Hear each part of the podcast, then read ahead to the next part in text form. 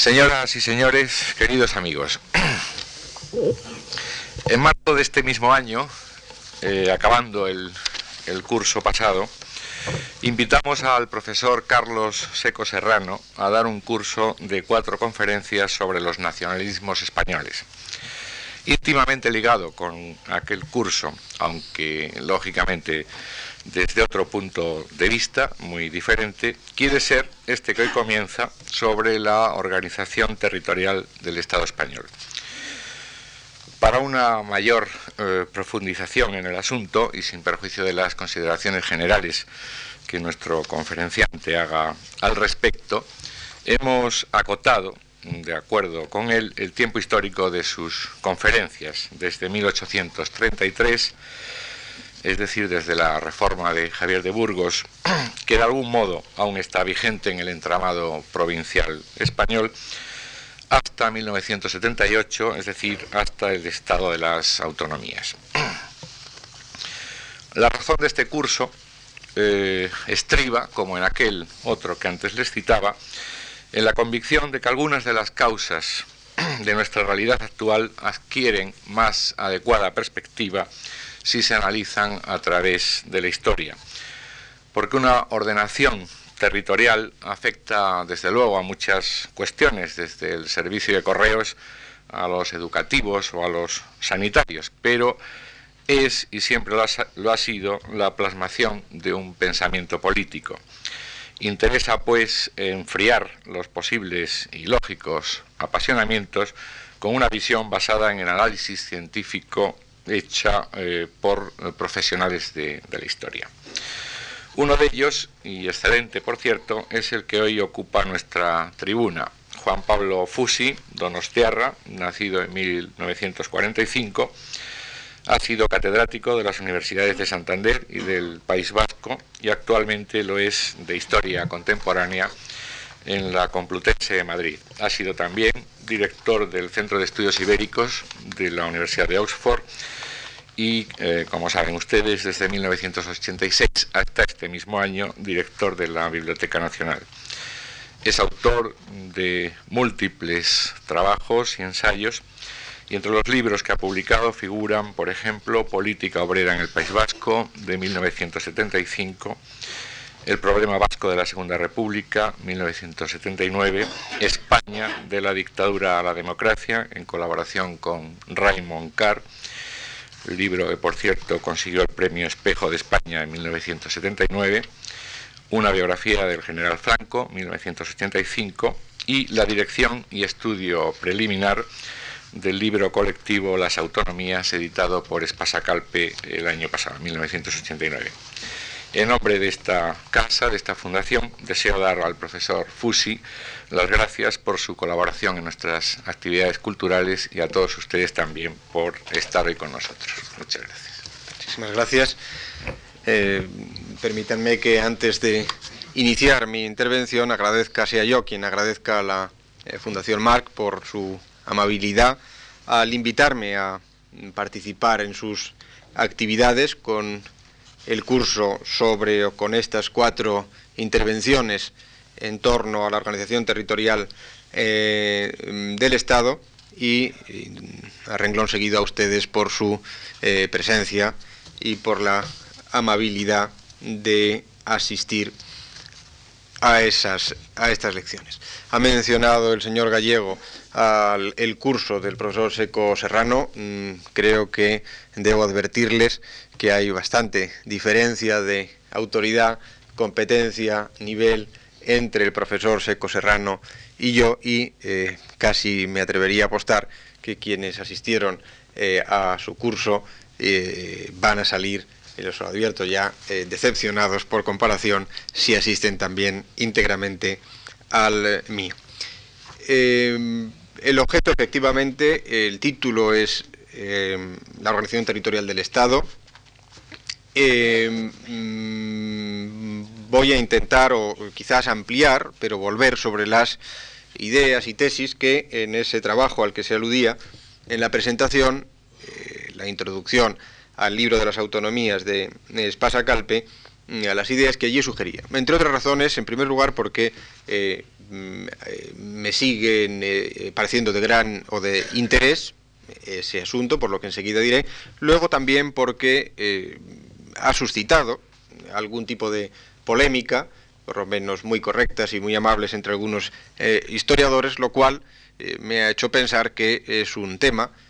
polémico y un tema controvertido, vivo, que eh, mm, suscita, desde luego, eh, interés y atención. El, problema es, eh, como es evidente, mm, bien conocido, mm, España a partir de la Constitución de 1978 se ha conformado como un Estado autonómico en el cual las nacionalidades y regiones se tienen el derecho a constituirse en comunidades autónomas y de hecho se han constituido, como eh, todos sabemos, 17. Las, algunas de ellas en el momento de su constitución hubo determinado tipo de polémicas en torno a la significación, realidad histórica de alguna de ellas o su integración o no integración en algunas eh, comunidades. El caso es, yo creo que no nos equivocaríamos si se dice que eh, lo que parecía evidente en 1978 es que de alguna forma el tipo de organización territorial que en España se había creado en 1833, como ha dicho el señor Gallego en su presentación, por Javier de Burgos, y que dividía España en provincias, que ese tipo de organización parecía en 1978, eh, por lo menos, mm, que era necesario el sustituirla por algún otro tipo de organización territorial en que la región, la eh, nacionalidad, Mm, pudiera tener o tuviera su reconocimiento en el entramado político y constitucional eh, español. Ese es un tema antiguo. El problema de la organización territorial del Estado español no empezó ni siquiera en 1833, sino que la preocupación por él venía de antes. quizás lo primero que yo quisiera decir en mi intervención es que mm, muchos historiadores, remontan la cuestión de la organización territorial, territorial española justamente a la política centralizadora que eh, ha sido seguida desde la Administración Central, desde la instauración de la dinastía borbónica en España en el siglo XVIII, en concreto desde la aprobación del decreto de nueva planta de 1716, que, como sin duda saben, terminó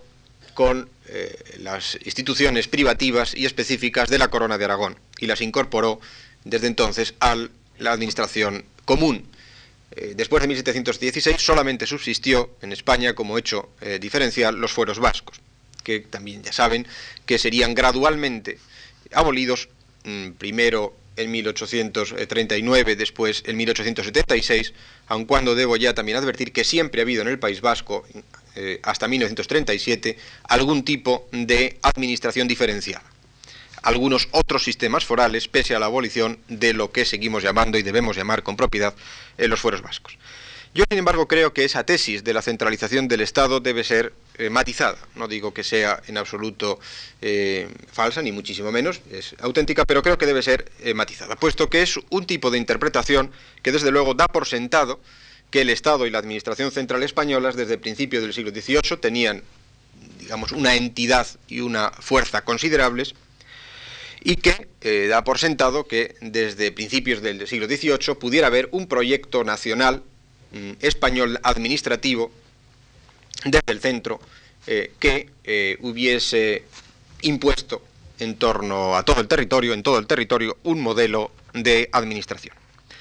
Yo creo que eso, como iremos viendo en la práctica, en la realidad social, eso es falso,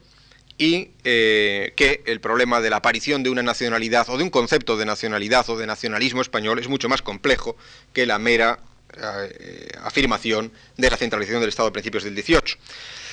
Em, lo que quizás me parece de sumo interés recordar lo que Azaña, autor al que volveré probablemente en la última de estas intervenciones, pero autor tan merecidamente eh, de moda en, en este eh, momento, me parece de sumo interés recordar lo que Azaña dijo cuando él reflexiona en 1939 sobre el comportamiento de Cataluña, del País Vasco en la guerra, en sus reflexiones sobre la guerra, que eh, los últimos artículos largos que escribió y que son probablemente eh, algunas de sus mejores reflexiones sobre la historia de España, no sobre la historia de España inmediata solamente, la del 39, sino sobre toda la historia eh, de España del 19, creo que resulta de un extraordinario interés por ser quien es Azaña y por, por haber tenido las responsabilidades que había tenido y por esa lucidez que indudablemente todos la reconocemos al último eh, Azaña, resulta de interés ver lo que él dice sobre Cataluña a lo largo, o sobre este problema a lo largo de los últimos siglos. Les voy a leer la cita porque dice lo, siguiente. El sistema borbónico, continuado y completado por la organización administrativa que los liberales moderados del siglo XIX dieron a España, duró más de 200 años. O no significaba nada más que autoritarismo estéril y una apariencia de unidad, o tenía que ser el aparato necesario para una política de profunda y definitiva asimilación, principalmente lingüística y cultural. Admitamos que una violencia sostenida durante dos siglos contra un hecho natural hubiera resultado a la larga ventajosa para toda España, admitamos que en nuestro tiempo habría valido más que todos los españoles hablasen una sola lengua y estuvieran criados en una tradición común, sin diferencias locales.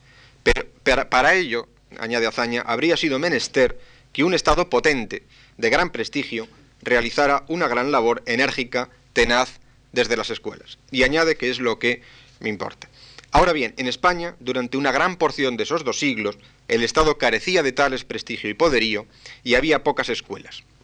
El catalán se conservó como lengua usual, ya que, no como, ya que no como lengua literaria, incluso en los tiempos en que la buena sociedad barcelonesa afectaba por distinción hablar en castellano y lo usaban a la perfección en sus escritos los catalanes más letrados. Me importa subrayar esa afirmación de, Azaña de que el Estado español, que creo absolutamente correcta y que creo que eh, abre una perspectiva de análisis sumamente interesante, que el Estado español de los siglos XVIII, XIX y bien entrado el siglo XX es un Estado que careció de poderío, que careció de prestigio para haber realizado desde, desde el centro una política asimilista y unitaria eh, mm, que hubiera uniformado, homogeneizado eh, todo el país. Por eso se explicaba hazaña que pueblos y culturas del territorio español como Cataluña hubiesen permanecido impermeables a la cultura castellana. Repito que es una observación que yo creo oportuna y, convincente, porque debe recordarse que la unidad de España siguió siendo artificial, habla, eh, si ha seguido hazaña de apariencia de unidad, eh, la unidad de España siguió siendo bastante artificial desde el punto de vista administrativo y social hasta bien entrado el siglo XIX. Es bien sabido, eh, aquí hay personas que lo conocen mucho mejor que yo, que la unidad de la monarquía hispánica de los Austrias fue compatible con la diversidad de los reinos españoles y de sus respectivos ordenamientos jurídicos. Y además, yo creo que habría que afirmar que esa monarquía hispánica de los Austrias carecía de la idea de nacionalidad española. Y yo afirmaría que a lo largo del siglo XVIII y buena parte del siglo XIX, la fragmentación social y económica de España siguió siendo muy considerable.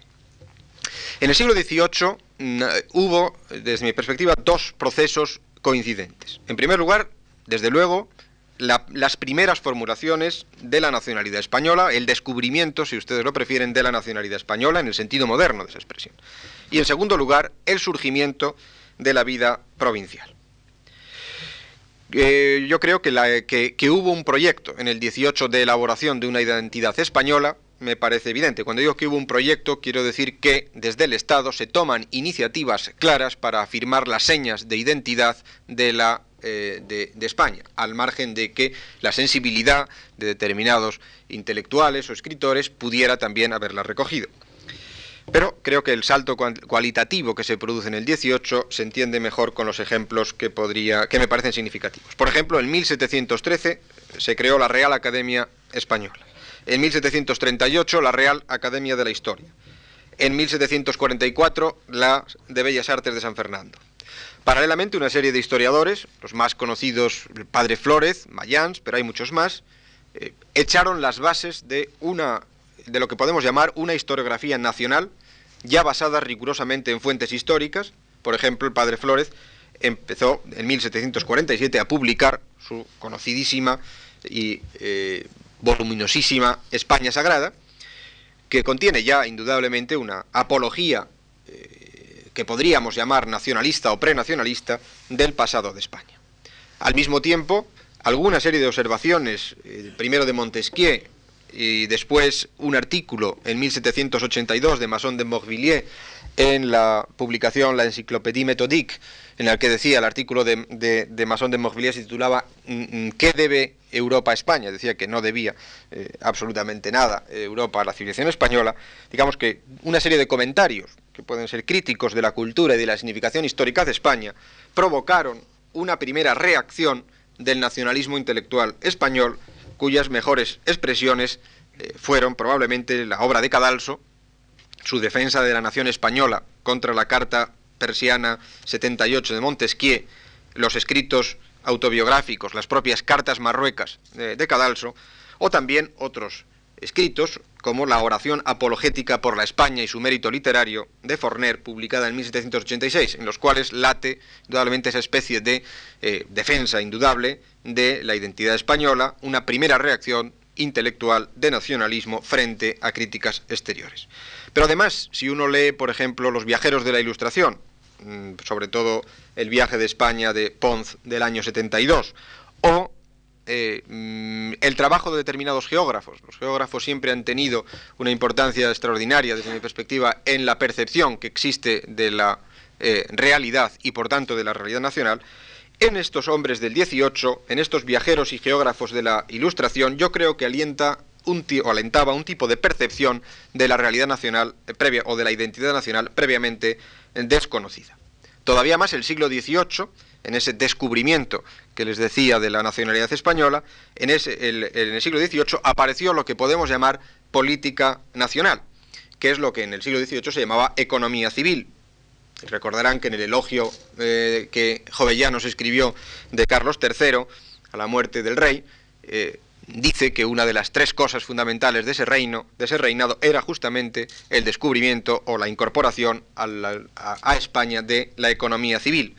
Bien, esa economía civil no es más que preocupación desde el Estado por el bienestar de los súbditos y por la realización de políticas concretas de alcance nacional. Es decir, que la economía civil sería ese sentido de responsabilidad que desde el gobierno, que al gobierno le compite para llevar a cabo pues la construcción de caminos, puertos, canales, el fomento de la agricultura y de la industria, etc. Yo creo que no sin razón, es decir, con toda razón se ha visto en la instrucción reservada de Florida Blanca de 1787 el primer programa nacional de gobierno debidamente estructurado y formalizado. Y si eso es así, es indudable que, vuelvo a repetir, hay un cambio, un salto, una diferencia con todo lo que habíamos visto antes o había existido antes, sumamente considerable. En resumen, el siglo XVIII vio, por tanto, el nacimiento de la nacionalidad española reflejada en su sentido moderno, Siempre hay antecedentes, por supuesto, siempre hay preocupaciones, siempre hay lenguajes nacionales previamente. España es un país con una unidad o, apariencia de unidad, con todos los reinos por debajo que se quieran, pero innegable. El siglo XVIII mm, vio el nacimiento de la nacionalidad española reflejada al menos en cuatro de las cuestiones que acabo de mencionar que resumo. En primer lugar, en la formulación de una idea histórica de España, de su lengua y de su arte. En segundo lugar, en la aparición, en la manifestación de sentimientos de preocupación, sentimientos de interés y hasta yo diría de sentimientos de emoción por el propio país, a lo que habría que añadir otro tipo de manifestaciones, que yo creo que son también las primeras de una manera por lo menos tan generalizada, manifestaciones de un cierto chauvinismo casticista en las clases populares que se reflejó en cosas ya tan distintas como pudo ser el motín de Esquilache o la afición a los toros, que es ahora cuando se populariza, se generaliza y se convierte casi en una primera seña de identidad de España, o en la fijación de tipos en la pintura española de los majos, etcétera, las manolas como representantes de esa identidad, no solo en Goya, eh, probablemente Tiempo lo Hijo fue el primero en pintar este tipo de tipos populares, indudablemente Goya después le, los recrea y los eh, proyecta con una extensión eh, sobradamente conocida. Formulación de una idea histórica de España, de su lengua y de su arte, manifestación de sentimientos de interés y hasta emoción nacional. Tercero,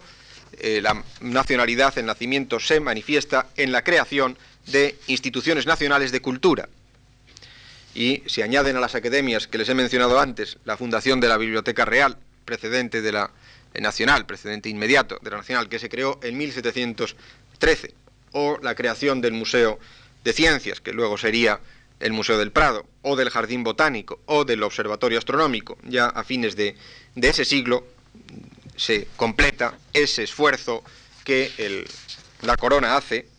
eh, y sus, eh, ministros en la creación de instituciones de cultura, nacionales de cultura. Y finalmente, el cuarto elemento en el que se manifestaría esta nueva eh, idea de entender la nacionalidad española sería el planteamiento, como les decía antes, de planes de actuación de gobierno, que no son solo Florida Blanca, sino que, si uno relee eh, Ensenada, el Marqués de la Ensenada, Campomanes, Cabarrús, Jovellanos, digamos, y no son simplemente ocurrentes más o menos eh, mm, esporádicos como puedan ser los arbitristas antes, sino que son hombres de gobierno con responsabilidades políticas que ejercen el poder y que además llevan a la práctica muchas de eh, las iniciativas que habían pensado, como por ejemplo los primeros trazados de carreteras en España, servicios de comunicaciones de algún tipo, de postas, etcétera, etcétera.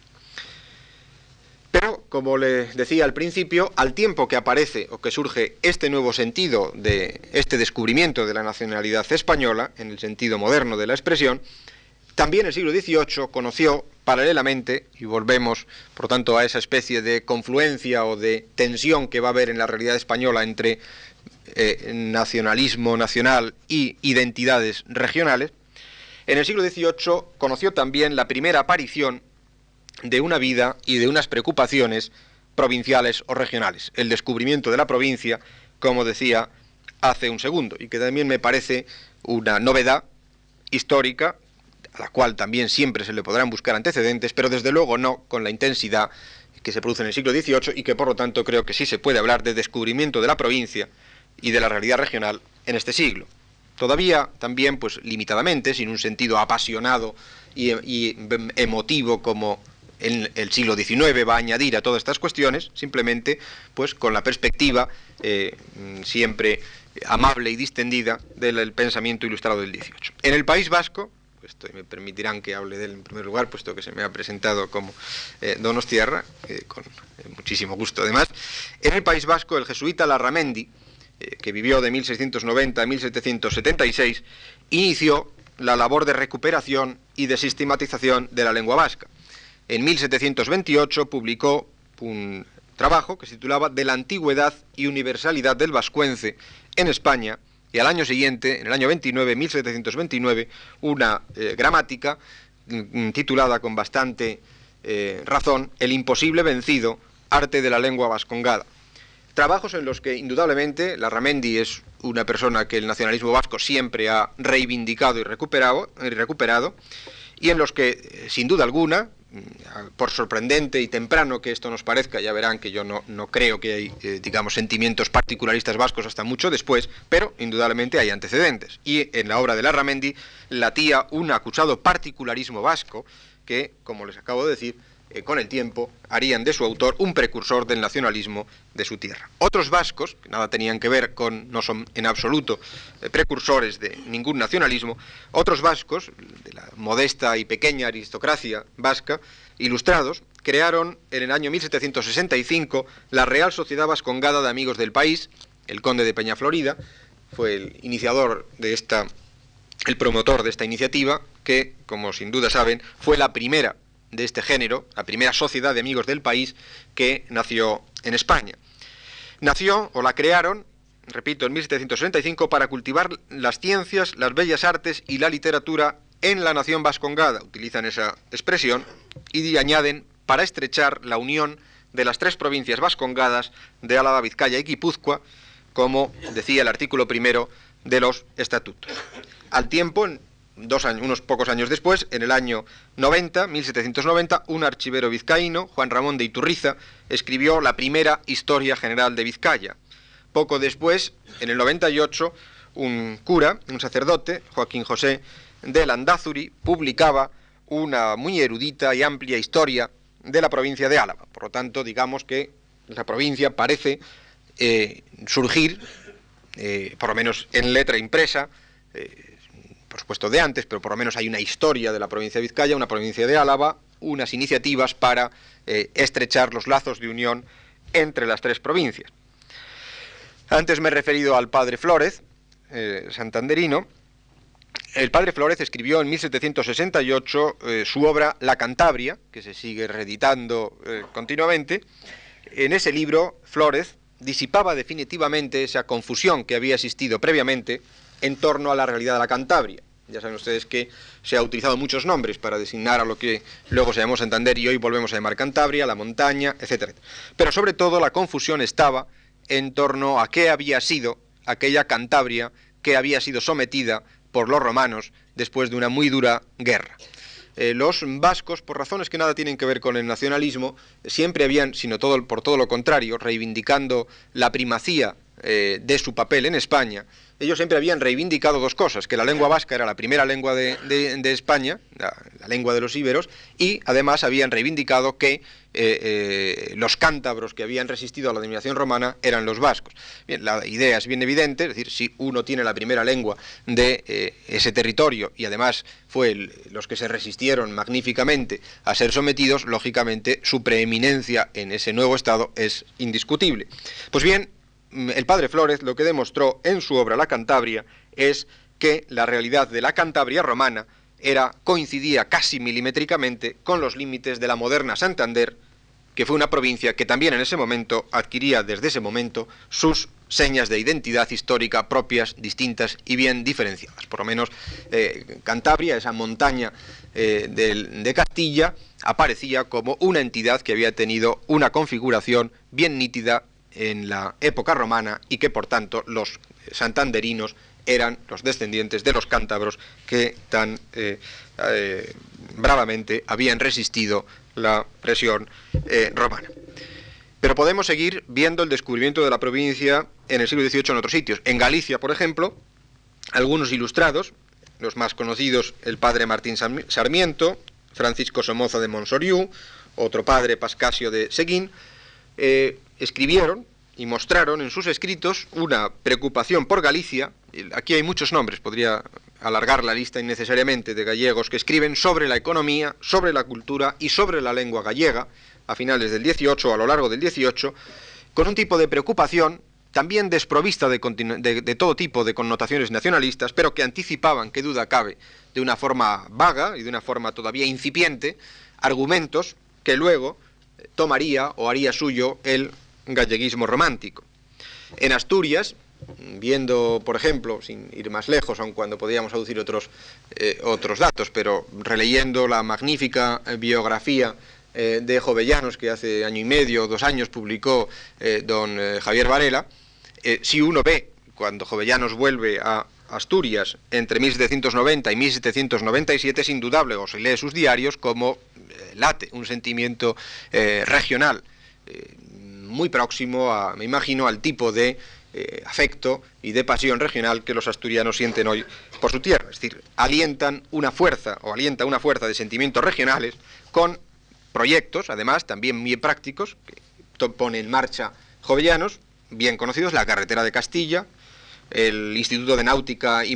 Mineralografía de Gijón, que se inauguró en 1794, escritos y folletos y informes que él hace y manda a las autoridades sobre el fomento de la industria del carbón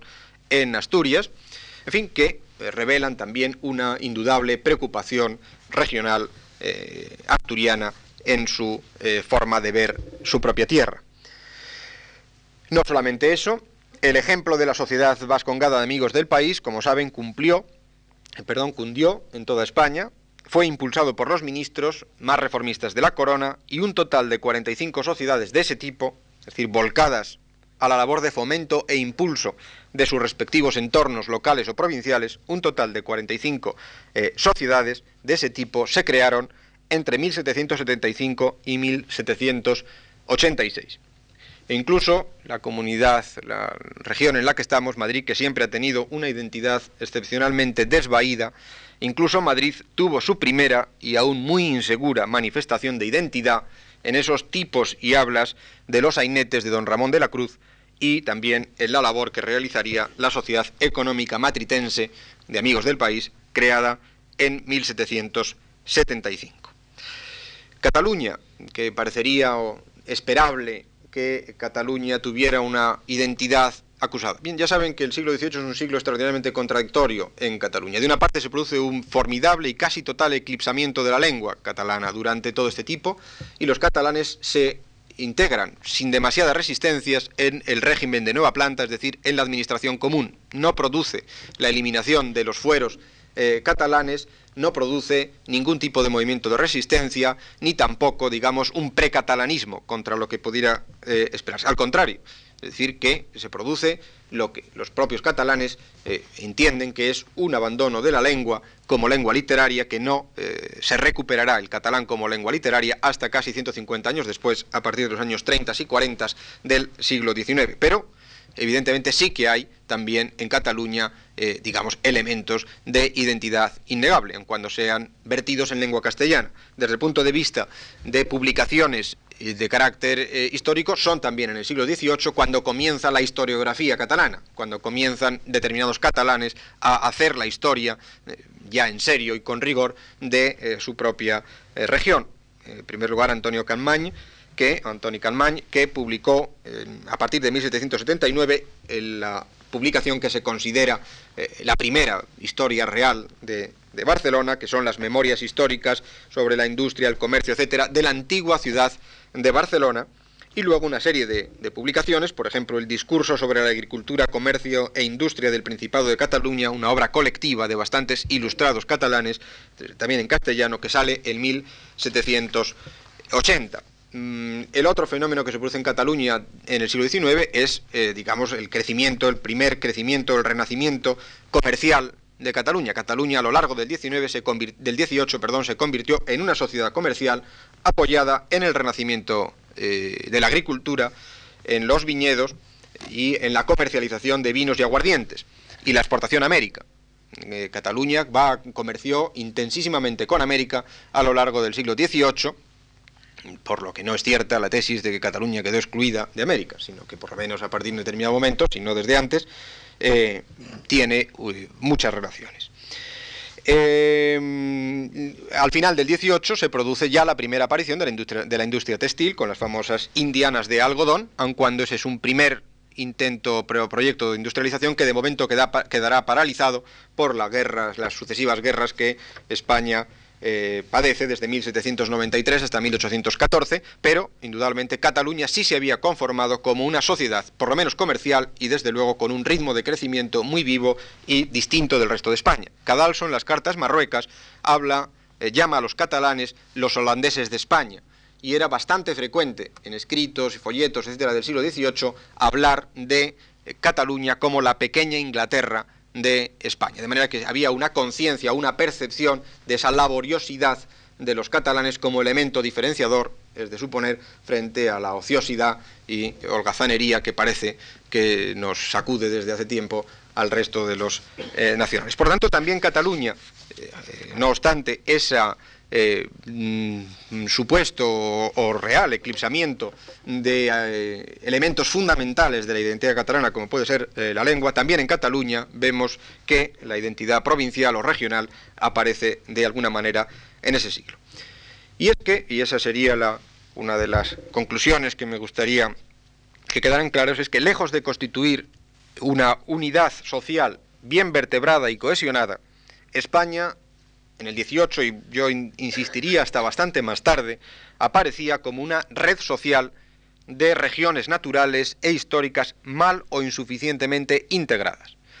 Visualicen una España sin comunicaciones, mm, apenas carreteras, con regiones cuya eh, ámbito o, eh, de la vida social es estrictamente la comarca en el mayor de los casos, con economías casi de autosuficiencia, con muy poca vinculación entre ellas y poca vertebración, lo cual no quiere decir que no, que no exista redes comerciales, pero indudablemente la realidad de la fragmentación me parece infinitamente superior, eh, incomparablemente superior a la posibilidad de vertebración que pudiera haber ahí.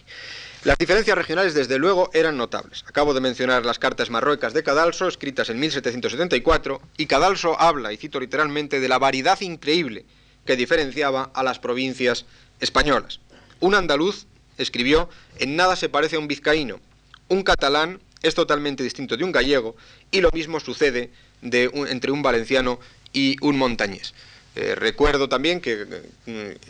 los historiadores andaluces suelen remontar a una fiesta que cuenta Cadalso en el que unos equivalente, lo que llamaríamos unos señoritos andaluces, van a eh, a, una finca, donde, a una venta, donde eh, pueden contratar los servicios de un grupo de personas que van a, cantar y bailar, eh, ya en lo que después vamos a llamar flamenco. Y mm, por tanto digamos que ya ciertos estereotipos y realidades andaluzas existen existen ahí. Y de hablando de las provincias vascas y de Navarra de las tres de las cuatro provincias dice mm, se les podría llamar las provincias unidas por el significado que tienen en cualquier caso digamos, en que esa variedad increíble del que habla eh, Cadalso en 1774 eh, parecería que era una eh, realidad innegable en esa época. Realidad, repito, que iba a durar todavía bastante tiempo, y así cuando uno de los viajeros más famosos del 19, probablemente de los mejores, Richard Ford, en 1846 escribió las cosas de España, argumentaba en la primera página, si lo recuerdan ustedes, que España en realidad estaba formada por regiones diferentes, por varias regiones diferentes, y Ford en 1846 todavía pudo apreciar cómo las diferencias de lengua, de costumbres, de tradiciones sociales, de carácter local, permanecían todavía muy fuertes y desde luego mm, inalteradas desde la época de Cadalso que antes citaba. Bien, en España hubo, por tanto, en, eh, en el siglo XVIII, de acuerdo con lo que decía antes, mm, indudablemente que hay elementos de nacionalismo español, hay preocupaciones nacionales, hay lenguajes patrióticos, hay ya teorías de España y hay interpretaciones de lo nacional. Cadalso, Forner, los historiadores a los que me he referido, muchos otros, Feijó, etc. La invasión napoleónica de 1808, ¿cómo no va a haber sentimientos nacionales? Cuando se produce la invasión napoleónica de 1808, es indudable que provocó una explosión de patriotismo popular, aunque a mí me parece significativo que ese patriotismo que estalla en 1808 fuese un patriotismo a menudo fragmentado y además de nacional fue un patriotismo localista. Y como pusieron de relieve los continuos conflictos que entre la Junta Central y las distintas juntas provinciales se produjeron al producirse el colapso de la monarquía fernandina. Pero en fin, insistamos en que hay elementos de nacionalismo, preocupaciones nacionales, lenguajes patrióticos, ideas de España. Y más todavía eh, las preocupaciones patrióticas y nacionales impregnaron el pensamiento, los programas políticos, en fin, de las ideologías, por supuesto, así como todos los libros que se quieran de los autores y a lo largo del siglo XIX. Eso es cierto que todo eso existe, pero me interesa mucho, sin embargo, subrayar, volviendo a la tesis que les decía al principio, que sin embargo la construcción de un Estado moderno y centralizado no fue tan inmediata de que existan ese tipo de preocupaciones, no necesariamente eso es igual a un Estado moderno, a un Estado centralizado, a un Estado centralista, eficaz, etcétera, etcétera. Además, yo diría que la creación del Estado moderno, y ya me refiero al del 19 y del 20, aun cuando tiene enormes diferencias a lo largo y una profunda evolución, la construcción del Estado moderno y centralizado en España no ha sido, en mi opinión, o ha sido menos resultado del nacionalismo político español que de algo que es mucho más obvio y más evidente y que ocurre aquí y fuera de aquí. La formación del Estado ha sido consecuencia de un largo proceso histórico de adaptación de la maquinaria del Estado a los distintos y sucesivos problemas de la sociedad española, que es, mm, digamos, a mi modo de ver, una eh, percepción distinta de la idea de que los nacionalistas españoles crean un determinado tipo de modelo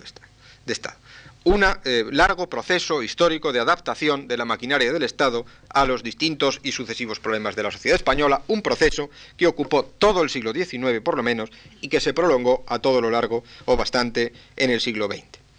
Y vuelvo a la tesis que les decía al principio, si el elementos de nacionalismo y nacionalidad española indudablemente es 18, pero el Estado moderno y centralizado, proceso lento de creación, y además, hasta bien entrado el siglo XX, hasta bien entrado el siglo XX, por lo menos los años 20 y 30, la localidad, la provincia, la comarca y la región fueron el verdadero ámbito de la vida social. Todavía en 1910, y me permitan que vuelva otro escritor vasco, este además no nacido en San Sebastián, pero que todos consideramos como Donostierra, el escritor José María Salaverría decía que se decidía escribir sobre Guipúzcoa en la prensa nacional, él colaboró hasta el aburrimiento de sus lectores en ABC, yo creo que ha sido el hombre que más ha colaborado en ese periódico, pues bien, Salaverría decía que escribía en ABC y que iba a escribir sobre Guipúzcoa, dice, para que nos conozca, en 1910,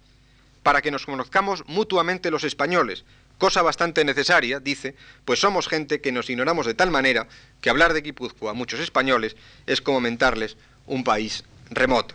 Hoy desafortunadamente me temo que sería comentar un país de locos, pero en fin, un país remoto. No nos conocemos, dice Salaverría, ni sabemos cómo somos. Y esa es la misma tesis a la cual voy a volver reiteradamente, puesto que está casi toda la interpretación que les propongo muy inspirada en Ortega, a esa una tesis parecida o toda la tesis, si ustedes quieren, de Ortega y Gasset, expuesta primero en una serie de artículos de los años 17 y 18 y luego desarrollada en un libro que me parece de un interés extraordinario para entender España, que es La redención de las provincias, un libro que empieza a escribir en artículos en el año 27 y que recogió en el año, eh, en el año 30 como libro, eh, toda la tesis de Ortega y Gasset es que la realidad más auténtica de España, y está escribiendo en 1927, era la provincia y no la nación. Él dice, lo recordarán en ese libro, dice que sobre el localismo, dice, desde las provincias y para las provincias habría que reconstruir la emoción nacional, el nacionalismo que en su opinión no existía en España. El nacionalismo español, surgido o no surgido en el 18, pero a mi modo de ver fue, de acuerdo con esa tesis, débil como fuerza de cohesión social del territorio español enlazando también con lo que les decía antes de Azaña. Si el nacionalismo español hubiera sido fuerte a lo largo de 150 años, indudablemente el proceso de asimilación unitarista y cultural y lingüístico de España hubiera sido inapelable como ha ocurrido, como ocurrió en otros países de nuestro, de nuestro entorno. Eh, indudablemente Italia, por ejemplo, donde siempre se dice que es cierto que en el Piamonte el italiano era la tercera lengua, en fin, hoy no hay nadie que hable piamontés y no hay piamontés que hable francés. Y eh, habrán oído muchas veces que Cavour, el creador de la, de la nacionalidad italiana, no hablaba italiano, eso es eh, literalmente falso. Hablaba, perfectamente, lo escribía maravillosamente bien y, y, era un italiano más. No era su, lengua, su primera lengua el italiano, su primera lengua fue el francés, eso sí también es completamente cierto. Pero en fin, las lenguas en Italia eh, han eh, desaparecido y se habla estrictamente italiano, menos en fin, un caso excepcional que es el Alto Adige, que son simplemente 200.000 alemanes que están ahí mm, mal ubicados. El, eh,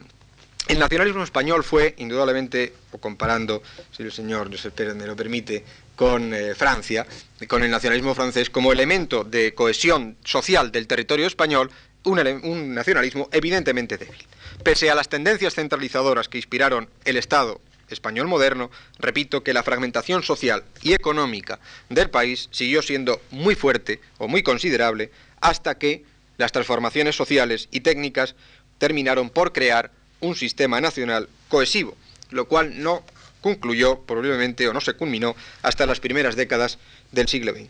En esto no creo que deba haber nada de sorprendente, creo que lo sorprendente sería que hubiera sido de otra forma, ya que mencionó a Francia, en fin, hay un eh, libro ya que tendrá unos 8 o 10 años, eh, eh, bastante interesante y que, en fin, no sé en qué medida se mantiene la crítica, pero titulado de campesinos a franceses, es decir, la tesis de cómo quienes son simplemente campesinos, es decir,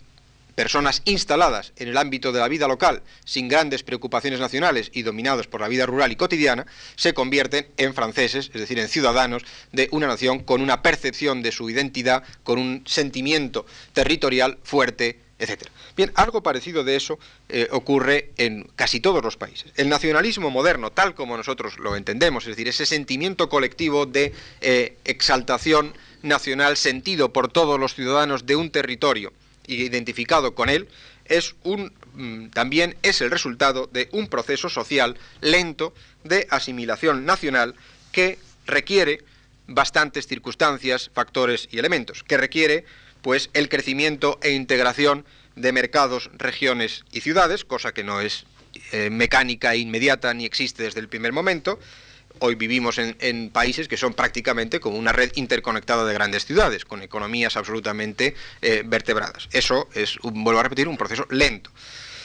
Requiere el desarrollo de un sistema eh, de educación unitario y común, que tarda bastante en implantarse en todos los estados modernos. Requiere un sistema militar eh, también, mm, digamos, nacional y unificado, no el sistema profesional del siglo XVIII, bastante difícil eh, que haya un sentimiento nacional cuando el ejército no es un ejército eh, nacional, además de que el ejército indudablemente a lo largo del siglo XIX sirvió precisamente para convertir eh, a muchos de campesinos en franceses o de campesinos en españoles o de campesinos en italianos, es decir, que es un vehículo de formación nacional indudable. Eh, requiere la expansión de los medios modernos de comunicación de masas, requiere que haya prensa, que haya telégrafos, que haya correos, que haya transportes interurbanos, que haya ferrocarriles, que haya prensa gráfica, etcétera, es decir, que la gente de un mismo eh, territorio amplio de alguna manera tenga una cultura común, que sin todo eso es difícil que lo tenga. Eh, no es que no exista, es difícil que, que exista y que sienta emotivamente y se apasione por algo que podemos llamar nacional. No hay opinión nacional antes del siglo XIX. Bien, todo eso son lentos procesos de cristalización, de formación de una voluntad y de una conciencia nacionales, que son procesos largos de aprendizaje eh, social que mm, requieren pues mucho tiempo. En España, como en Francia y como en Italia, esos procesos se prolongaron por lo menos a todo lo largo del siglo XIX. Eh, mm, les voy a ir dando una serie de, de, pequeñas menciones puramente casi descriptivas de lo que de las iniciativas que van vertebrando y creando ese proceso de asimilación de una conciencia nacional y de vertebración de una sociedad. La integración, por ejemplo, de la economía española se aceleró, aun cuando no se completó, con el establecimiento de instituciones como la Bolsa de Madrid, que empieza en 1831, el Banco de España, 1856, al cual en fecha como 1856 es cuando se le concede el monopolio de emisión de la moneda. Moneda que, como saben, quedó unificada solo en 1868 que es a partir de entonces cuando queda unificada la moneda española con una base nacional, con la peseta como base nacional. También en 1845 se crea por primera vez, por todas las críticas que uno le puede hacer a ese sistema fiscal, pero por primera vez en 1845 y no antes hay un sistema fiscal unificado sobre una base nacional. Antes hay muchísimos impuestos de todo tipo, pero cuando, digamos, la Hacienda española crea un sistema común a España es en 1845. Las comunicaciones, pues indudablemente se multiplicaron con la extensión de la red de carreteras y con la construcción de ferrocarriles. Los ferrocarriles se, inician se empiezan a construir en 1848. Eh, los primeros ensayos de ferrocarril realmente la década buena del ferrocarril empieza a partir de 1855, la gran época del ferrocarril en España. Entre 1840 y 1860 se construyeron 6.000 kilómetros de ferrocarril, que no es una mala cifra comparativamente con Europa, y unos 9.000 kilómetros de carreteras. Recuerden que España queda prácticamente sin carreteras de ningún tipo y en un estado de abandono absoluto después de la guerra de independencia y hasta los años 30, eh,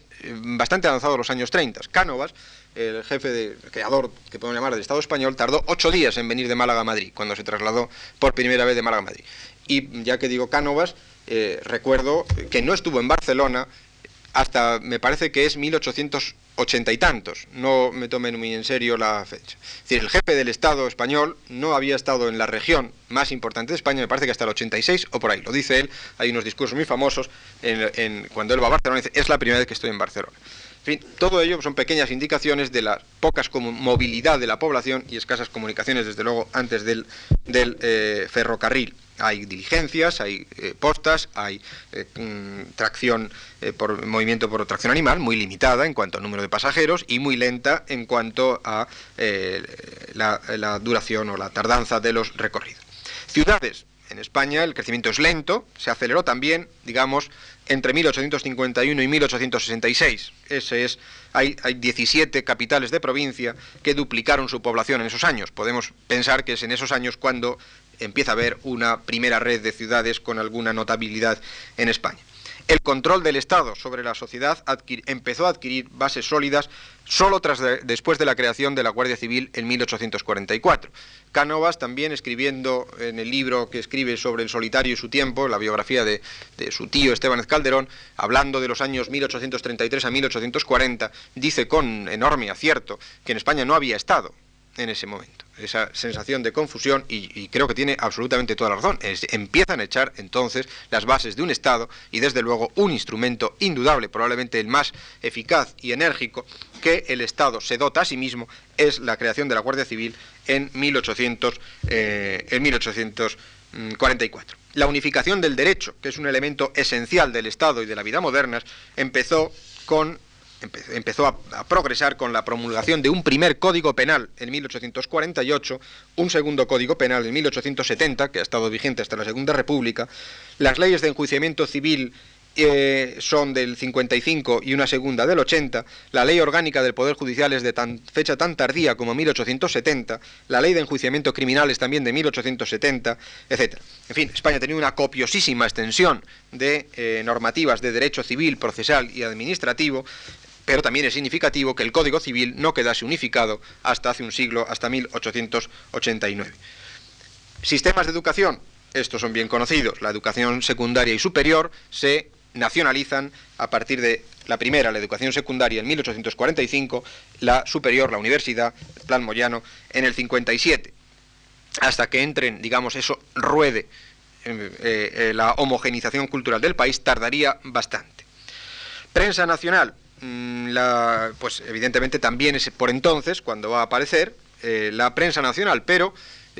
siempre hay ejemplos anteriores. En cambio, yo no exageraría por dos cosas que les diré a continuación. Uno, en primer lugar, pues se trata de prensa muy minoritaria, la de mediados del 19. Prensa de masas en España no hay, como en ningún otro sitio, hasta la década de 1890. Y luego veremos que en España también, junto a la prensa nacional, hay ese fenómeno que todavía existe hoy y que casi solamente existe aquí, que es la enorme influencia de la prensa local. Eh, que la prensa nacional se lee secundariamente, eh, ¿quién la lee? a partir de las once y media a las doce de la mañana. En, toda España lo que se lee antes, eh, a primera hora, la primera información del ciudadano medio español, la primera relación con la realidad es a través de la prensa local, que además es bastante buena en general.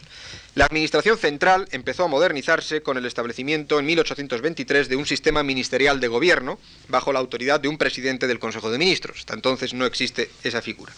El gobierno local, lo veremos el próximo día, pues empezó también la administración local a modernizarse a partir de la administración, la creación de las provincias en 1833. Repito, fue solo después que el efecto combinado de todos estos procesos, una vez que todo esto cambió la percepción política y las preocupaciones de los españoles, cuando el nacionalismo nacional español se transformó en la primera fuerza de cohesión social del Estado. Eso sería un proceso lento, un proceso gradual, como vengo repitiéndoles pesadamente, y cuyos efectos se pudieron percibir claramente ya en torno al cambio de siglo. Hay antecedentes, vuelvo a repetir, por ejemplo, las guerras de España eh, que España hace en 1860 en África, en México y en el lejano oriente fueron verdaderamente una marea de exaltación patriótica. Eh, pero yo creo que cuando ya todos estos sentimientos quedan definitivamente madurados es, vuelvo a repetir, al cambio de siglo. A mí me parece bastante revelador que eh, la pérdida de Cuba, de Puerto Rico y Filipinas en el año 98 abriese una crisis de la conciencia nacional que prácticamente nos ha influido hasta nuestros días, sentimiento de, inferioridad de los españoles, y me parece muy significativo que eso ocurra en el 98 y que sin embargo España pierda toda América en el 1800, entre 1810 y 1826 sin que eh, digamos, provoque ningún tipo de grave crisis de la conciencia de la conciencia nacional. Mm, la explicación que a mí se me ocurre es que España en 1900 era ya una entidad nacional cohesiva y vertebrada y que en 1826 sencillamente no lo era.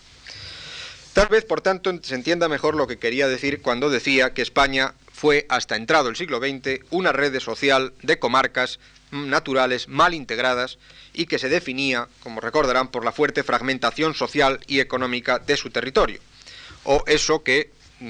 he definido en algún trabajo porque que España en el siglo XIX, o la España contemporánea si ustedes quieren, ha sido un país de fuerte centralismo legal, pero también de fuerte localismo real, por utilizar,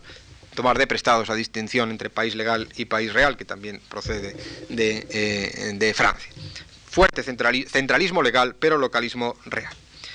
Y volvemos otra vez a repetir lo de antes. España en el siglo XIX vio también no solo la extensión de la idea de nación en el sentido ya incontenible al que acabo de referirme, sino también vio la cristalización de la provincia y aún de la región en eh, la realidad, aun cuando, digamos, todavía eh, eso, solo la provincia tuviera un reconocimiento administrativo, como veremos.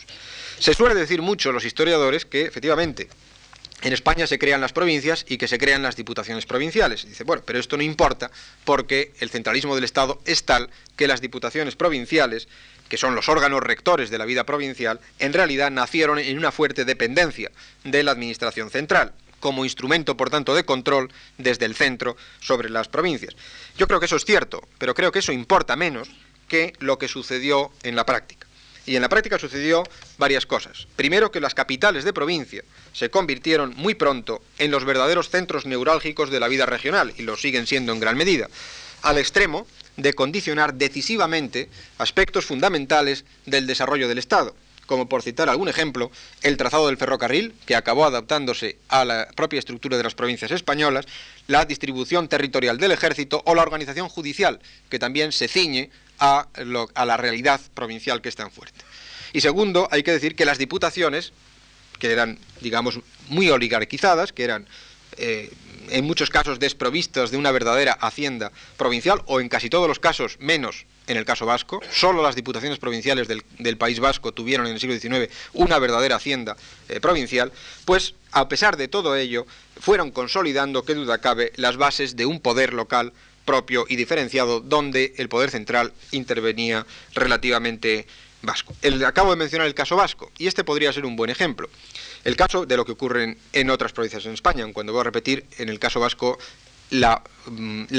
provincialización es más fuerte que en el resto. Pero también es bien significativo. En el caso vasco decimos, y, es cierto, que en 1839 se produce la famosa ley, todavía se conmemora, de 25 de octubre de 1839, que es la primera ley abolitoria de los fueros en la cual se dice, cuando la ley dice el artículo primero, se confirman los fueros pero dice, coma, so prejuicio de la unidad nacional. Y por tanto, eh, digamos que ese fue el instrumento que el Estado se sirvió para ir eliminando los fueros. Pero, sin embargo, es bien curioso lo que ocurre. Una vez abolidos los fueros, entre 1840 eh, y 1876, lejos de desaparecer en aras de la uniformidad y del centralismo, las históricas constituciones provinciales de Álava, Vizcaya y Guipúzcoa, esas tres provincias vivieron una etapa mm, que podemos llamar de plena madurez foral. En Vizcaya, en concreto, la Diputación en esos años se eh, convirtió en la administración pública más importante, utilizó sus recursos para impulsar una muy notable labor de construcción de carreteras y ferrocarriles y colaboró con el Ayuntamiento de Bilbao en hacer de esta villa el primer puerto del norte de España, lo que ya era indudablemente en la década de 1860. El arraigo de la división provincial llegó indudablemente ya lo veremos, pero yo creo que la idea de provincia, la división provincial, ha permeado o permearía bastante eh, en profundidad la idea de España, que hemos tenido casi todos, eh, y desde luego la idea que se ha tenido de España en los siglos XIX y XX.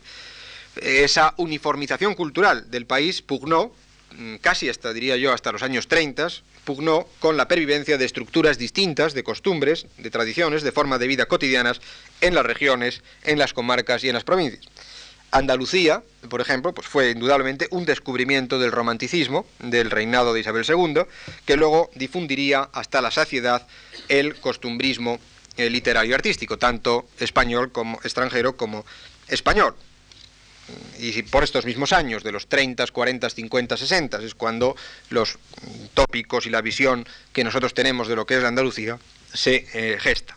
Pero en los mismos años no es solo Andalucía una creación del romanticismo. En los mismos años, 33 al 68, en los mismos años en que se produce esa plena madurez foral de las provincias vascas, esa aparición del andalucismo, de, de Andalucía, no del andalucismo político, sino de la identidad separada de Andalucía, eh, se produce, se va a producir, ya lo digo desde ahora, pese a que al final puede parecer contradictorio lo que diga, se produce la primera irrupción de Madrid en la vida española son casi palabras del prólogo de, o de la, conferencia de Ortega en la inauguración del Museo Romántico, es decir, que Madrid es cuando va a aparecer con alguna entidad en la vida española. Pero se produce también la llamada Renaissance catalana, ese movimiento literario de recuperación de la lengua catalana, que puso fin al eclipse de casi dos siglos de la lengua catalana. Se produjo esa cristalización del fuerismo como teoría del País Vasco y muchas otras manifestaciones que evidenciaban la existencia de una conciencia local, de ese fuerte localismo pese al centralismo legal en la vida española. Desde la segunda mitad del siglo XIX se produjo un hecho que antes mencionaba que vino a reforzarla, que es la consolidación de periódicos locales en casi todas las capitales de provincias. Desde entonces, desde esa segunda mitad del XIX y sobre todo desde los últimos años del siglo, los españoles leyeron preferentemente la prensa local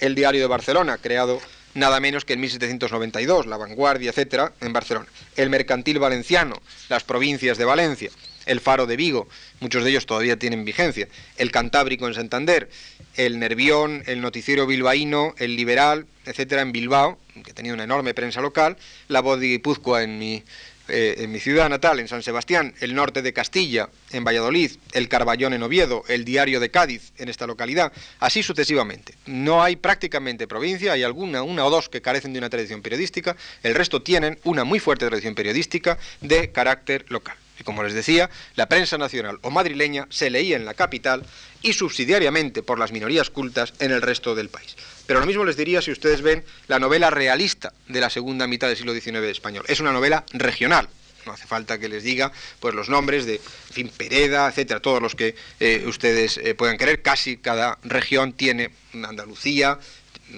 Valera, etcétera, propio Madrid, por supuesto, que a través de las novelas de Galdós, aunque en fin eso no es una novela regional, sino eh, local y urbana.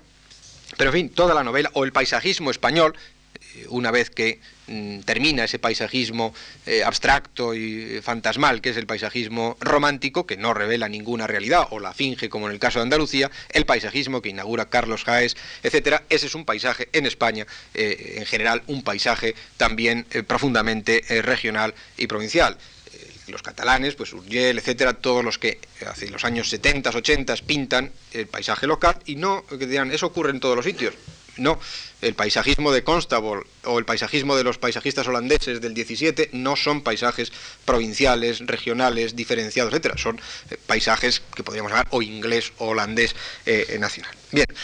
Eh, el mismo retraso al que antes me refería en la compilación del Código Civil, que se retrasa hasta 1898, se debió, yo creo que a un hecho bien revelador a la vigencia de legislaciones civiles regionales en Cataluña, donde además la recopilación del derecho civil ya provocó indudablemente una gran campaña, una muy intensa campaña de defensa del derecho catalán, casi eh, en el Parlamento, pero también en la calle esto es antes de, la aparición del nacionalismo político catalán, unos 15 años, pero casi son los mismos nombres que luego van a ser los creadores del nacionalismo catalán o del primer nacionalismo conservador y moderado catalán. Eh, pero están ya en la defensa del derecho catalán frente a la unificación del Código Civil en los años 80.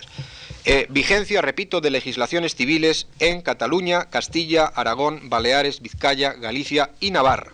El Código Civil Español del año 69, si lo recuerdan o lo conocen, que seguramente hay gente que lo conoce mucho mejor que yo, incorporó los derechos privativos de esas regiones y dejó subsistente en el Código Civil Español, está subsistente toda la variedad legislativa de esas regiones, salvo en materias de aplicación general.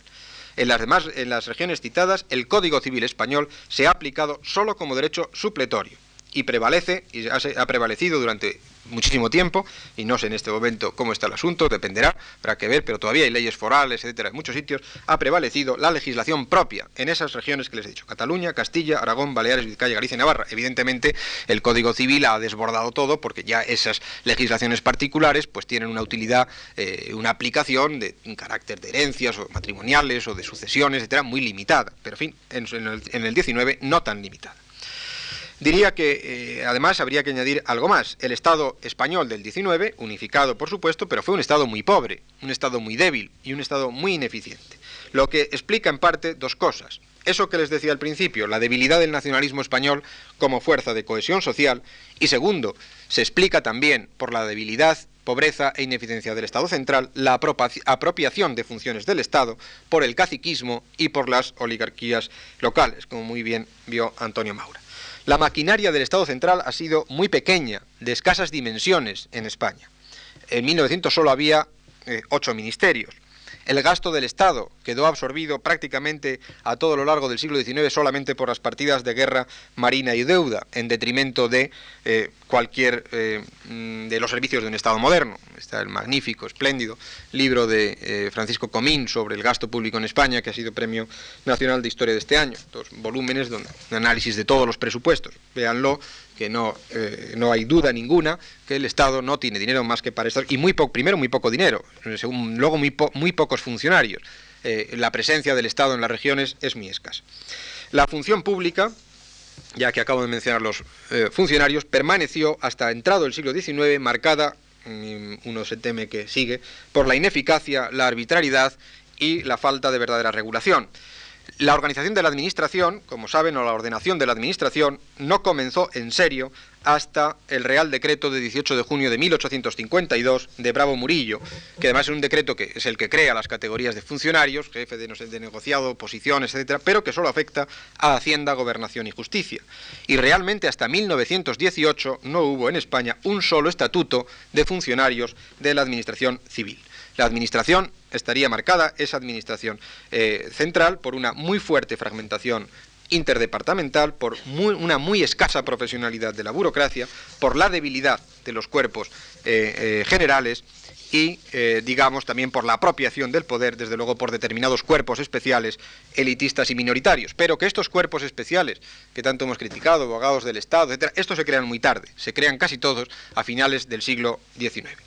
la institución más eficaz del Estado español, pues ya pueden imaginar cuál ha sido, la Guardia Civil. La Guardia Civil tenía en 1900 solo 18.000 efectivos de plantilla, que es un número muy insuficiente en relación con la superficie del país. Y había provincias como Albacete, Badajoz, Cáceres, Ciudad Real, Cuenca, Huesca, León, Lugo, Salamanca y Teruel, que estaban poco menos que desguarnecidas. Si uno ve las plantillas que hay en estas provincias, es verdaderamente eh, increíble la, escasez de presencia del Estado, en este caso de Guardia Civil, en todas estas regiones. La presencia, y insisto en que la presencia de la Benemérita era en muchos puntos del territorio nacional casi la única manifestación de existencia del Estado. El localismo, por tanto, voy a ir terminando, dominó la vida social y política española hasta entrado el siglo XX. Todavía en 1910 había en España 4.011 pueblos sin comunicación, sin comunicación, de un total de 9.266. En términos de población, eso es un poco eh, llevar el agua a mi molino del localismo eh, de la realidad española. En términos de población no es así, es decir, que sería, mm, pero es un 20% o 25% de la población española que no tiene comunicación alguna más que la pura atracción eh, animal. La comarca, la localidad, la provincia fueron el ámbito de, las, eh, de la vida eh, nacional hasta fechas avanzadas. España era, como dijo Ortega, pura provincia. Y quiero terminar haciendo un pequeño comentario sobre Madrid, ya que estamos, si no me equivoco mal, en la capital. Creo que el estado y la historia de la capital de Madrid prueba justamente esa debilidad del eh, Estado central, esa fuerza del localismo, esa fragmentación de España, esa falta de vertebración hasta el siglo XX de España. Pese al impulso que le dieron los Borbones en el siglo XVIII, y indudablemente el monumento más atractivo es el Palacio Real, que se construye entre 1738 y 1764 y que es sin duda uno de los mejores palacios europeos, eh, reales europeos, Madrid era a principios del siglo XIX para, por ejemplo, Alcalá Galiano, el político gaditano, cuando llega a España, a Madrid, lo define como una ciudad, eh, dice literalmente, fea, pobre y sucia, que distaba mucho de ser una verdadera corte, en lo cual tenía la razón porque eh, los reyes apenas vivían en el palacio, vivían siempre en los sitios, en los reales sitios, hasta entrado el siglo XIX. Y siguió siendo, tuvo esas características aún por mucho tiempo. Madrid realmente, hasta la desamortización, hasta 1830 y tantos, eh, no comenzó, que eso permitió la venta de fincas urbanas del clero, se vendieron en esos dos años 37-38 540 fincas en Madrid, que es casi el, 20, el 10% de los edificios de Madrid, y comenzó entonces el derribo de conventos, muros, tapias, etc. Hasta ese momento el semblante de Madrid no empezó a cambiar.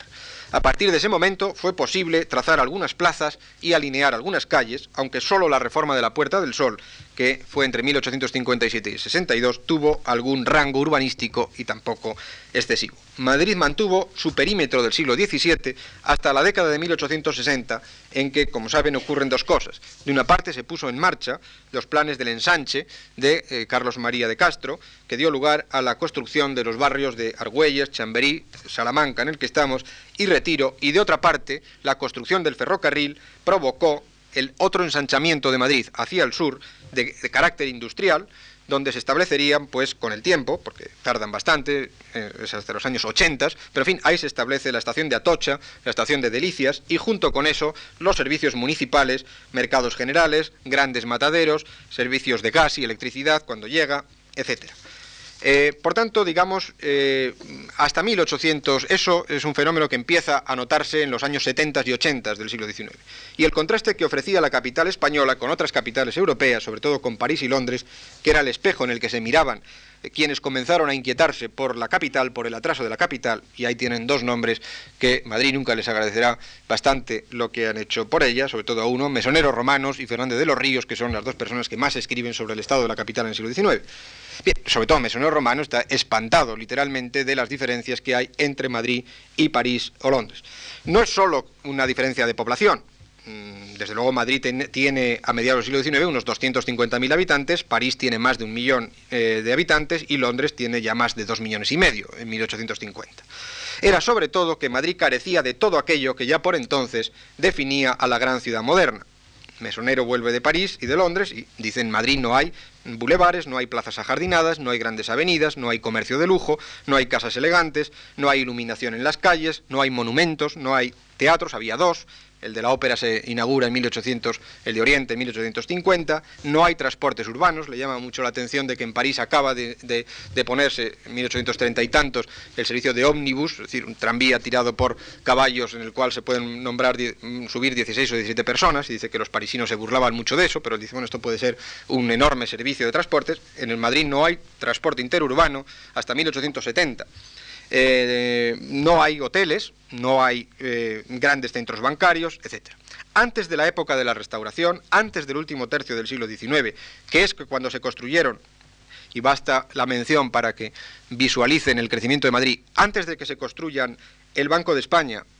la Biblioteca eh, Nacional que tanto estimo, la Bolsa, donde está ahora, el Banco Español de Crédito, las estaciones de Príncipe Pío, Atocha y Delicias, la sede de la Academia de la Lengua, el Ministerio de Fomento, el que hoy es Agricultura, en, Atocha, los palacios de Velázquez, Cristal, la Escuela de Caminos, la Escuela de Minas. Eh, todo esto eh, mm, y los barrios de Salamanca, Retiro, Recoletos y Almagro Castellana, todo eso que se construye entre 1880 y 1900 y no antes, Madrid, antes de todo eso, Madrid era una capital pequeña, de calles estrechas, mal empedradas, peor iluminadas, estaba encerrado en un casco urbano muy congestionado de edificios pobres, viviendas malas, mal acondicionadas, plazuelas minúsculas y descuidadas y dominado todavía por la presencia de iglesias y eh, conventos. Era una ciudad sin transportes colectivos, acabo de decir que eh, los tranvías de sangre se implantaron en 1870, sin hoteles, eh, o sin grandes hoteles, perdón, hay pensiones y fondas, pero el Ritz y el Palace, por ejemplo, se construyen en torno a 1910-1914, con una sola avenida de importancia, que es la calle de Alcalá, ya saben que la Gran Vía se abrió entre 1910 y 1931 y con una sola zona urbana distinguida, tipo boulevard ajardinado francés, que es el Salón del Prado, eh, que además, como dice Mesoneros Romanos, estaba fuera de la periferia, fuera del centro de la ciudad y carecía de comercio. Bien, era la capital que correspondía, como insistía mesoneros a un Estado débil, pobre e ineficiente al que antes me refería, y que era el Estado español del siglo XIX. Madrid estaba además sumida en su propio localismo. Hasta 1864 no tuvo comunicación por ferrocarril ni con Francia, con la frontera de Irún, ni con Barcelona, en que queda unido el ferrocarril en, Zaragoza. Además, si es verdad que la capitalidad le impregnó de un cierto cosmopolitismo, Madrid, por lo menos aquí me voy a referir a Ortega y Gasset en la redacción de las provincias, no tuvo una verdadera cultura creadora. Ortega tiene una frase durísima, dice que eh, en el siglo XIX Madrid, en Madrid se había producido justo lo contrario de una cultura creadora. Él dice, y le digo que las palabras eh, son hirientes, se ha producido el triunfo de la chulería, debía, debía de querer, querer decir el triunfo de la, más amablemente, de la chulapería, el triunfo, si lo quieren más amablemente, del casticismo popular, que no fue sino una forma de subcultura de barrio convertida a través del género chico, de la zarzuela, etcétera, en estereotipo del madrileñismo. Mucho antes de eso, mesoneros romanos en, eh, mm, habló y es un tema que me interesa para la debilidad del nacionalismo, que no existían en Madrid, dice, ni monumentos que conmemorasen las glorias del pasado. Dice que el primer edificio público, monumento público que se construye en Madrid es el 2 de mayo, el obelisco al 2 de mayo, de, eh, que se inaugura en 1848. Ni calles bautizadas con los nombres de los grandes hombres de la historia española. Mesonero consideraba literalmente, y cito, una vergüenza, dice, que existiesen calles con nombres como Noramala Vallas, aunque os pese, Válgame Dios, Arrastra y similares, y que no tuvieran calles Cervantes, Quevedo, Moratín, Daoíz, Velarde, Felipe II, Felipe V o Carlos III. Y se lamenta de que no haya un panteón nacional, al estilo, dice, de la Abadía de Westminster en Londres, o de los que intentan construir en París, le llama mucho la atención el cementerio del, del, padre Lachaise en, en, París. Incluso dice, bueno, hay enterros españoles enterrados con, digamos, mm, monumentos funerarios y en España no les somos capaces de poner a nadie, ni siquiera sabemos dónde está la tumba de Cervantes, mientras que en París exilados españoles como Mariano Luis de Urquijo o Moratín tienen una en el padre en el cementerio de París un monumento funerario magnífico. Eh, bien, eh, digamos que se hizo poco para rectificar esto, porque el otro gran madrileñista, Fernández de los Ríos, cuando se produce el triunfo de la Revolución del 68, dice, y dice literalmente, que lo primero que debe hacer la revolución eh, al día siguiente de la revolución, dice, es convertir la iglesia de San Francisco el Grande en un panteón nacional, en el panteón nacional que no tenía, y pide que el ayuntamiento revolucionario del 68 proceda de forma inmediata, mediante expropiaciones y derribos, a abrir una gran vía nacional que uniese San Francisco el Grande, es decir, el nuevo panteón, con el Congreso de los Diputados tirando por la calle en medio y rompiendo montones de casas. Bien, ya saben que no se hizo ni una cosa ni la otra, lo que más se aproximó a eso fue el Panteón de Hombres Ilustres, que sigue abandonadísimo y en estado de decrepitud en la Basílica de Atocha, que se construyó entre 1891 y 1901. Y además parece significativo de esa debilidad del nacionalismo español que el proyecto no se concluyó por falta de recursos económicos. Termino ahí, Ortega llevaba razón, la influencia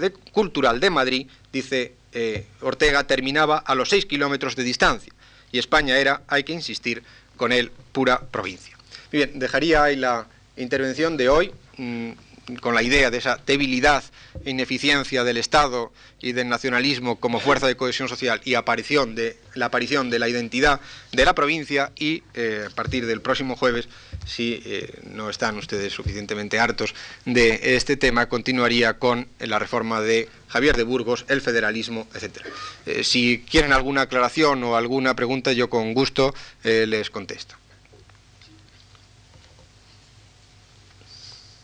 Y si no hay ninguna pregunta, en ese caso, pues eh, mm, yo vendré el próximo jueves y les agradecería tan, tan eh, sinceramente como hoy eh, su presencia. Buenas noches.